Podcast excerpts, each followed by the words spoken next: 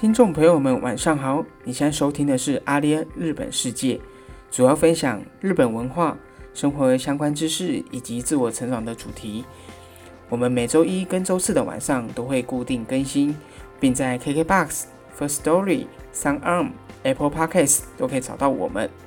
如果你喜欢我们的节目，欢迎追踪、订阅、分享，我们会为你带来更多有趣的内容。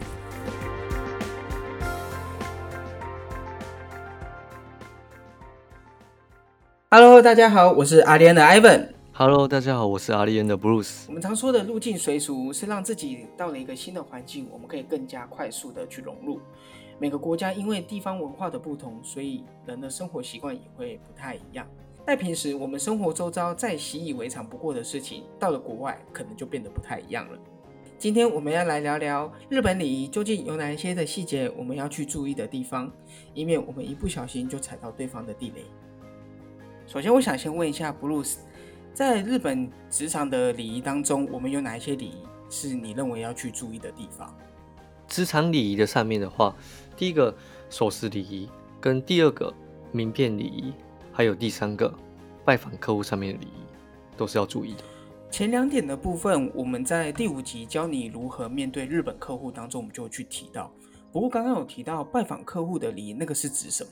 OK，拜访客户的礼仪就稍微有几点可能要注意一下，例如说你要去一间客，就是一间公司去拜访一一个客户的时候，在进去那个门之前，记得如果你有穿外套的情况下，你要先把你的外套给脱下来，然后拿在手里，然后再进去那个公这个客户里面的办公室里边。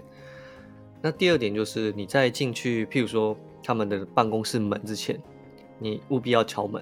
那敲门必须要敲三声，如果你敲两声的话，就会变成是厕所有人嘛。那甚至你进了办公室之后呢，通常都要知道客户说啊，可以坐请坐下这样，不然没有他如果没有讲请坐下的时候，你都请保持着站着的状态。那最后一点，当你拜访完客户的时候，例如说你们是在电梯大楼，他就会送你到电梯面前。那送你到电梯面前的时候呢，通常双方都是要知道，就是你们电梯门关的时候，你们都要保持着鞠躬的一个状态，就是非常感谢，谢谢你今天来到我们这边。那也另外一方就是啊，非常感谢你让我们今天来拜访你们这样对双方的一个敬意。所以你会常常看在看到那个日本他们在电梯面前，然后再跟 电梯电梯做鞠躬。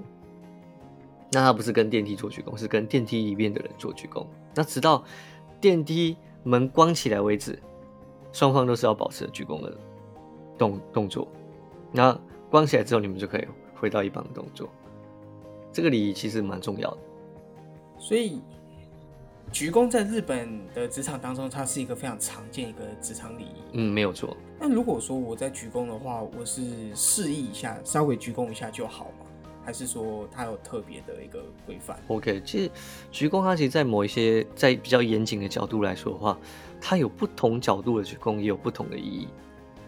比方说呢？比方说，像一般鞠躬最常见就是有十五度、跟三十度、跟四十五度。那十五度跟三十度就比较偏偏向是，譬如说十五度就可能是啊，今天你要递名片出去，那拿到名片可能最基本就是十五度左右的一个啊，感谢我拿到这个名片这样。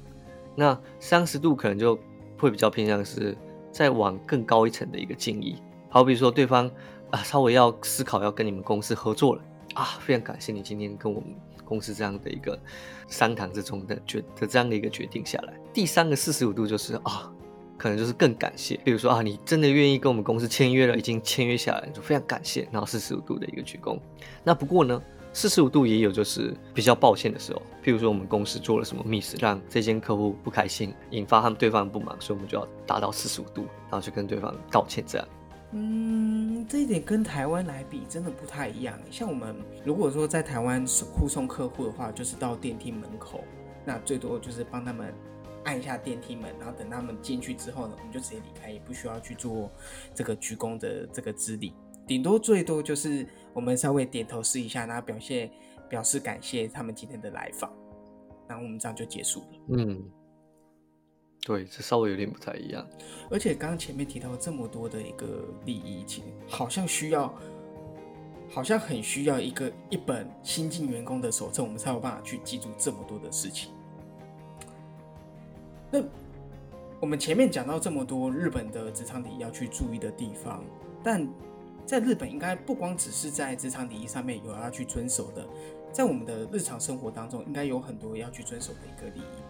有哪一些地方是要我们去注意的吗？哦，如果是说在观光上面的话，可能有几点要注意的，譬如说第一点电车礼仪，第二点行人礼仪，那第三点可能泡温泉上面礼仪，跟第四点餐厅礼仪这几点。嗯，电车礼仪上面我们是要去注意什么呢？譬如说来到日本最常搭的一个交通方式就一定是电车嘛。那在电车上，第一个不能讲电话。那不能讲电话，像在一般的日本可能是有 JR 或是地下铁，那这类型的他们原则上都是不能讲电话。那新干线呢？新干线可能就会有可以讲电话的车厢，你就要移动到那个车厢里面去做讲电话动作。那一般你在搭，可能我们搭地下铁啊、JR 这类型的，原则上都是不能讲电话。那如果说你的手机有在响，的话，你要记得把它关静音、关震动，这样才不会失礼。那第二第二个地方就是在电车上面，尽量不要在电车上面吃东西。虽然说在日本的电车上面吃东西是没有关系的，不会罚钱的，但是呢，如果你想象一下，说电车今天人很多，是一个非常拥挤的状态，然后有一个人在那边吃东西，他本身的感官就不是很好了。嗯，这倒是真的，而且。吃东西可能会有味道，而且在电车满人的情况下呢，可能一不小心碰撞，我可能就碰到他食物，他就沾到我的衣服，这样也不是很好。对对对，没有错。那你刚刚提到说行人礼仪，他他那个是什么样的一个礼仪啊？行人礼仪就可能比较会偏向是。像在日本啊，就尽量我们不要边走边吃。那虽然说，相信如果来来过日本玩的人，你们有去参加过日本的祭典，你们会看到日本有很多这种屋台。那屋台就类似日本的台湾的夜市了，就有很多这种摊贩。那你会看到很多日本人穿着浴衣或是和服，然后去买那个屋台的食物，然后边走边吃。那这个也只有仅限在于这种祭典的时候。那在一般生活下，你很少会看到日本人会买个食物。然后边走边吃，它本身的也是一样啊，感官上面就不是很好。那第二个呢，就是丢垃圾的部分要注意，尽量不要随随手乱丢垃圾，这个是不管在哪一个国家都是很重要的一个礼仪。那日本也是有垃圾桶，只是垃圾桶的数量会比较少一点点，所以你可能花一点时间找。如果说今天有一个垃圾想丢，真的找不到垃圾的垃圾桶的情况下，你要么先准备事先准备一个垃圾袋，然后把自己垃圾给。放进去自己垃圾袋里边，或是说暂时先再忍耐一下，把这垃圾拿到有垃圾桶为止，就持续拿着这样。那第三个呢，可能有一些观光地点，它是有贴这种明镜摄影镜子的场所，所以呢，这样的情况下也尽量就避免拍摄、拍照啊等等的。OK，所以这是行人礼仪的部分。那刚刚提到说泡温泉，它也有这样的一个礼仪文化吗？OK。泡温泉礼仪的部分也是有的，譬如说你在进去温泉的时候，你会看到大家都是全裸的，那你不要不好意思说啊，我有点不好意思，所以我带着自己的泳衣，穿着泳衣进去，那这个本身也是一个失礼的动作，所以原则上进温泉就是第一个全裸。再来呢，金温泉我相信大家都会看到有一个是温泉池，那有一个是那个天蓬桶，是专门在洗身体的一个地方，那请务必。进去温泉池之前呢，你要先去把自己的身体先洗干净，洗干净之后再进进去这个温泉池里边，这也是最基本的一个礼仪。再来呢，我相信大家也可能都会拿着毛巾进去嘛，譬如说你洗完身体，你可能会用毛巾稍微擦一下，或是擦脸啊等等的。那这个毛巾如果你有带进去温泉池里面，不能把毛巾跟就是碰到温泉池里面，所以你要把你的毛巾放在头上或是哪里都可以。那还有呢？在温泉池里面也禁止，就是你把你的头啊，或是头发，可能就往温泉池里面摘。那这样你的头发是不是就会搞不好就会掉到温泉池里面？它的感官跟卫生上面也有一个问题。对对对，就是整个卫生上面都有一个问题，所以这个也不是很好。所以呢，原则上在泡温泉的时候，你的头发尽量不要去碰到温泉，这是很重要的一件事情。那你的毛巾也是一样。那还有最后一个就是，也要跟就是有刺青的朋友要跟他说，不好意思，就是其实日本有蛮多的一些温泉圣地，他们都是比较禁止是有刺青的人去泡大众池，所以如果有刺青的朋友，你们可能就是可以选择有一些温泉旅馆、饭店，他们是有提供各式，先往那个地方去泡。OK，所以以后我跟我朋友去泡温泉的话，我要特别提醒他说，你不可以进大众浴池，我们要去个人包间去泡温泉才行。你朋友有刺青？呃，对我朋友有刺青，而且还不少个有刺青，就是刺那种小图案的。哦，OK，了解。对，哎，那你刚刚有提到的最后一个餐厅礼仪，它又是一个什么样的一个礼仪方式？餐厅礼仪的部分就，像我们在台台湾，我们偶尔会去隔壁买个泡沫红茶，买个珍珠奶茶，然后进去餐厅里面用餐，或是说旁边买个饮料，那种保特瓶的饮料，进去餐厅里面会边吃边喝嘛。那这在日本是禁止的一个行为啊，原则上大部分店家他们都会禁止说你来到他们餐厅拿着外面的食物或是饮料进来这间餐厅里面吃饭，这是一个还蛮重要的一件事。那第二个呢？原则上，大部分的餐厅他们都不提供打包外带。为什么他们没有办法让我们做打包外带的这样的一个动作？因为像台湾啊，像我前阵子去吃人家的尾牙，呃，就是我们吃不完，通常都是可以去打包外带回家，因为可能菜真的很多吃不完，又觉得怕浪费。在日本呢，他们的餐厅其实很注重食安的问题。如果说今天让你打包外带回去，有发生食物中毒什么的，就会变成这间公司、这间店店家的责任。所以多半的店家都不愿意提供打包外带这一个服务。那不过呢，也是有一部分少部分的店家，他们也都是会有提供打包外带的。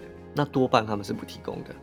了解，所以我们可能之后去日本吃饭的话呢，就尽可能的能吃多少我们就吃多少，不要说我们一次都想要吃就一次点很多，结果发现吃不完，其实也是浪费。对，没有错。OK，刚刚 Bruce 跟我们分享的这部分都是在一些观光客我们在旅游上面要去注意的一些礼仪的文化。那如果说我今天去到日本呢，可能我刚好要去拜访我的朋友，或者是我在日本工作要去拜访上司的话，有没有什么礼仪是我们要去注意的地方？哦，如果说你有去朋友家或是上司的家，可能一样，我们刚刚有提到，在进去人家家里面，你要记得，如果你有穿外套，你要把外套给脱下来，那拿在手上。那为什么刚刚一直提到这一点？原因是因为外套它其实在外面走来走去都会有一些尘埃粘在外套上面，不是吗？那你把它脱下来，就是起码你不会这样整个进去就把你外面那个外套上面尘埃直接带进去这个家里面，所以你要在外面事先就先把它脱下来，看是你要放在包包里边，还是要拿在手上都可以。那之后呢，进去朋友里面的家里边，记得也要说一声。通常啊，在日本他们就都会跟他们说，哎、我加马西马斯，すみません，我加马西马斯，类似这样。那像这样的用言辞用语，这样的一个用语也是蛮重要的。这是什么样的用语啊？就你刚刚说的这一段话是代表什么意思？哦，就是要说不好意思打扰了。哦，了解了解。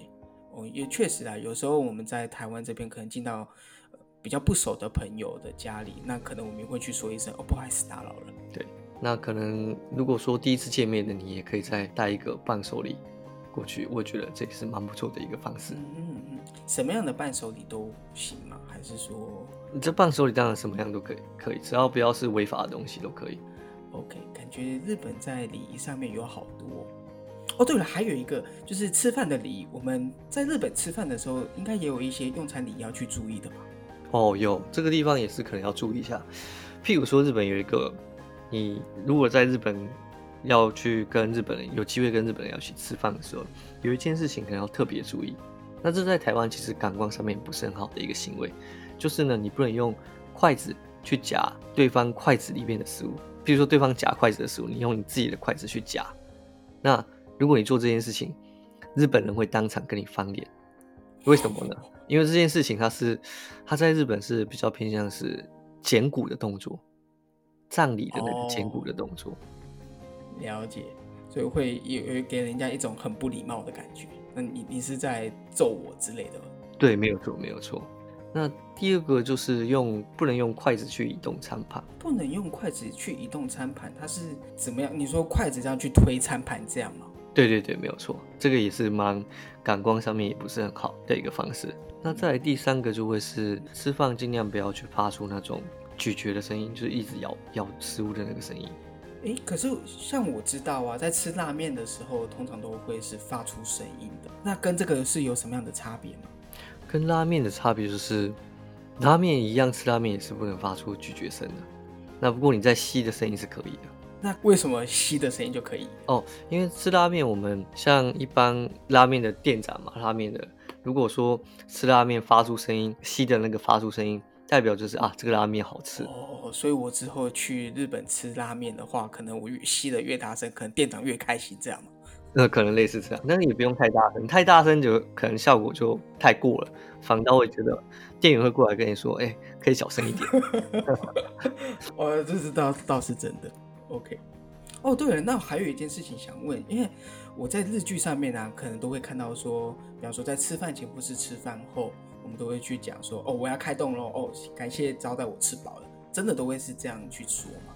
哦，这个真的是在日本真的都是这样，我至少我在我的周遭的日遇到的日本人，很多人都是这样。譬如说今天我们要吃饭之前，他们都会说いただきます，我要开动了。吃完饭后就会说。 过去受伤吗？得西大，我吃饱了，感就是感谢招待。那这个真的是我多半遇到的人，大部分都会讲，就连小孩子都会讲。而且我发现这个是我以前也有去一些小学跟学校去参观过，发现好像他们在这个小学的时候就有这个教育，就从小教育这样的一个文化给这些小朋友们。所以其实日本的礼仪的文化是从小就在教育的。